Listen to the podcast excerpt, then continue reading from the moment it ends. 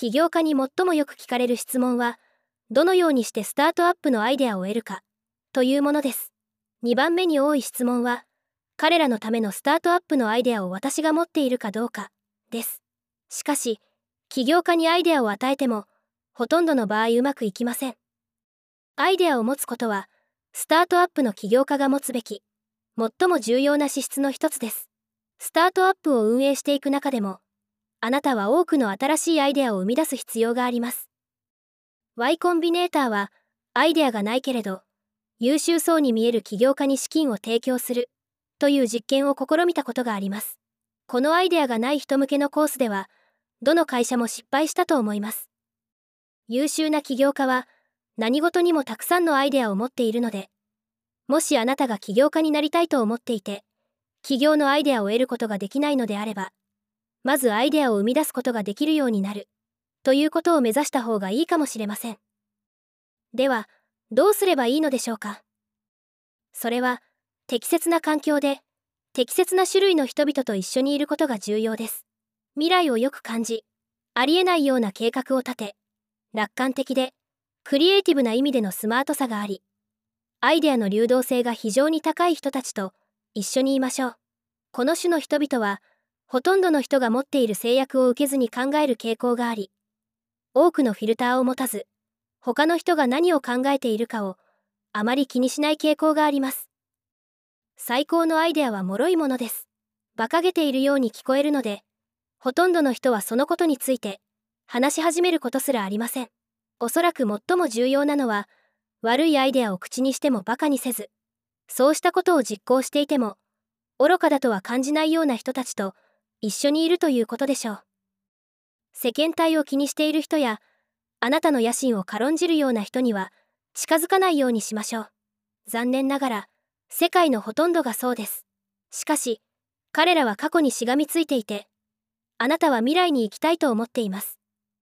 20年先の自分を投影して、そこから逆算して考えられるようになってください。自分を信じましょう。20年は長い時間です。ものすごくラディカルなように見えるアイデアを考えてみても良いのです。もう一つの方法は、今起きている、最も重要な地殻変動について考えることです。世界はどのように根本的に変化しているのでしょうか変化の最先端と、それがもたらす機会を特定できるでしょうか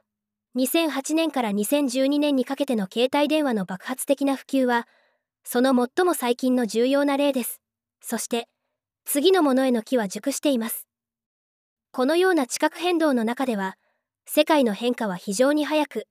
通常、大手の現存企業は、動きが早く、集中力のあるスタートアップに負けてしまいます。ところで、本当のトレンドと偽のトレンドの区別を上手につけることは、有用です。重要な差別化要因は、新しいプラットフォームが少数の人に多く使われているか、それとも多くの人に少しだけ使われているか、ということです。今年は可能で、去年は不可能だったことが思いついたら、常に注意を払うべきです。あなたは素晴らしいスタートアップのアイデアの種を持っているかもしれません。来年になってからでは遅い場合は、特にそうです。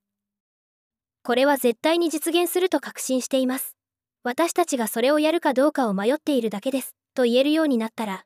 それは良い兆候です。ウーバーは私にとってはそんな感じでした。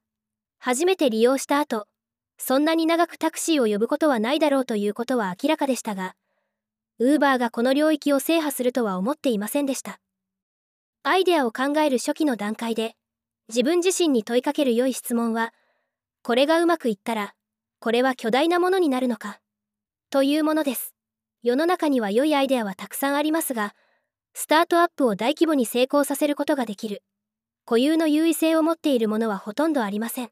ほとんどのビジネスは、規模を拡大しても価値のある蓄積的な優位性を生み出すことはありません。アイデアがなぜそのような性質を持っているかもしれないのか早い段階で考えてみましょう。Facebook や Airbnb を見れば一目瞭然ですがもっと微妙なところに存在していることが多いでしょう。自分が何に向いているのかを考えることも重要です。これは純粋な内政では難しいことですが理想的にはメンターや一緒に仕事をしてきた人に